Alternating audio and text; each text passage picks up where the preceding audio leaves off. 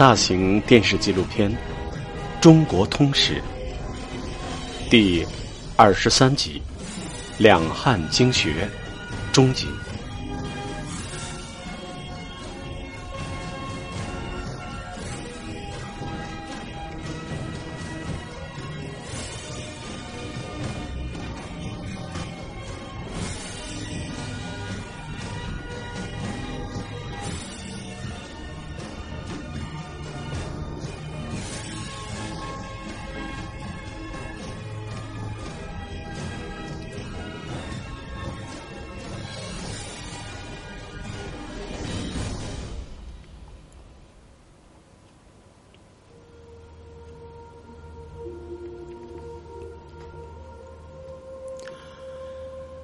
历史上著名的文景之治，也许就是在道家无为而治的政策下出现的。从刘邦开始，一直到汉景帝，汉朝统治者一直倡导与民休息的理念，在政治政策上实行郡县制与分封制并行。给予诸侯国很大的自治权，经济政策方面鼓励农耕，轻徭薄赋；社会政策方面坚持抑制豪强，以德化民；对外政策方面例行和亲米兵。在楚汉战争后的六十年时间里，整个社会得到了休养生息。逐步达到了国富民强。据史书记载，到汉景帝后期，国家的粮仓丰满，新谷子压着陈谷子，一直堆到了仓外。府库里的大量铜钱多年不用，以至于穿钱的绳子烂了，散钱多的无法计算。有了这样丰厚的成果，道家思想在国家中的地位。也就更加突出了。而文景盛世中，正隐藏着深刻的社会矛盾，尤其是世风的败坏，令有识之士十分担忧。贾谊在《治安策》中这样写道：“秦要统一天下，实行商鞅变法，弃绝礼仪仁爱。”秦的功业虽成，但是倡导功利。现在虽然是汉朝，但秦朝遗留的风俗并未改变。世人追求奢侈，竞相攀比，朝廷对此没有定制，致使人们抛弃礼仪，没有廉耻，且一天比一天严重。人们做事唯利是图。针对这种现象。贾谊希望汉文帝能重视礼仪教化，但汉文帝只部分的采纳了他的意见，整体上仍实行道家无为的施政方针。才华横溢的贾谊受到丞相周勃、太尉灌婴等权臣的极力抵制，很快就被排挤到地方，英年早逝。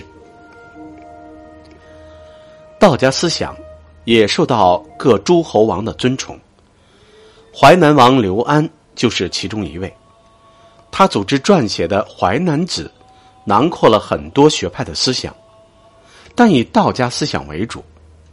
他希望汉朝廷一直采取无为而治的政策，这样诸侯国会有更大的自由。这种政治格局不仅使政府大量的纳税人口被剥夺。国家财政被严重侵蚀，而且使诸侯王国逐渐强大独立倾向明显，也使中央集权的统一帝国时刻面临着被分裂的威胁。汉景帝时，曾到浮生处学习尚书的晁错，已成为御史大夫。他强烈的意识到诸侯国对中央政权的威胁。明确的提出了削藩建议，并得到汉景帝的支持。不料，由此引发了吴楚七国之乱。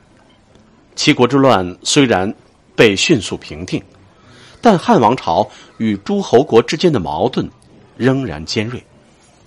儒家主张的积极有为、大一统的思想，也与道家无为而治、守旧因循的保守思想产生了激烈的交锋。这里是山东环台县田庄镇袁固村，汉代儒者袁固生的家乡。后人为纪念他，修复五贤祠，立了塑像。汉景帝时，袁固生因为传习《诗经》，被任命为博士。他的儒家思想与当时道家的保守思想格格不入。最典型的事例是他与道家的黄生在景帝面前进行辩论。他们均以商汤和周武王为例，来阐释自己的政治主张。这场争论的主题表面上是前代的历史往事。而实际上，他们的态度直指当时的现实政治。到汉武帝时，在无为而治的统一思想指导下的帝国政治，已经出现了若干危机，积累的社会矛盾已成爆发趋势，这使得汉王朝不得不对以往的治国理政观念进行反思。也不得不采取相应的积极措施应对危机，在统治思想上，逐渐摆脱黄老学说，转向积极有为的儒家学说，成为汉代统治者一个必然的选择。公元前一百四十年，汉武帝采纳丞相魏婉的奏议，凡是学习申不害、商鞅。韩非、苏秦、张仪学说的人，不得被推选做官，这意味着法家、纵横家的思想被摒弃。公元前一百三十六年，汉武帝下令制诗、书、礼、易、春秋五经博士，儒家的各门经学在官府中更加完备。一年后，窦太后去世，汉武帝得以大张旗鼓的重用儒生。不过，面对社会上已经存在的种种弊端和思想上的混乱，单靠礼仪和零碎的思想已无法解决问题。汉武帝急需一套完整系统的治国平天下的理论，他需要将此。与自己的施政紧密联系，以此来制定全盘的国家政策。而普天之下，谁有本事提供这样的系统理念呢？河北景县的大董固庄村有一个千年的传统，每逢小孩到了上学的年龄，都会来到村头的董子祠堂祭拜。老百姓以这样的方式祈福儿孙能像他们的先辈董子一样饱读诗书，为社会做出贡献。董子即西汉大儒董仲舒。董子故里究竟在哪里？从古至今都有不少争议，但千百年来人们对董子的尊崇却没有改变过。董仲舒曾发奋闭门读书，他的书房紧靠着姹紫嫣红的花园，但因为刻苦研究，竟有三年不窥园的佳话。董仲舒以《公羊春秋》为依据，将周代以来的宗教天道观和阴阳五行学说结合起来，吸收法家。道家、阴阳家思想，建立了一个新的思想体系。董仲舒是汉代经学的奠基人，儒学转变为经学，成为汉代的官方统治哲学，成为两千多年中国古代社会的主导思想，也成为今天的各大研究机构和学者探讨儒家思想的内容。和方向。杜维明教授在他的著作中谈到了汉武帝如何采取儒学作为官方学说，对董仲舒思想有详尽的分析。公元前一百三十四年，可以完全做主的汉武帝迫不及待的下诏，征求大道之要、治论之急。董仲舒马上回应，以贤良对策。汉武帝连问三策，咨询巩固统治的根本道理、治理国家的政术和天人感应的问题。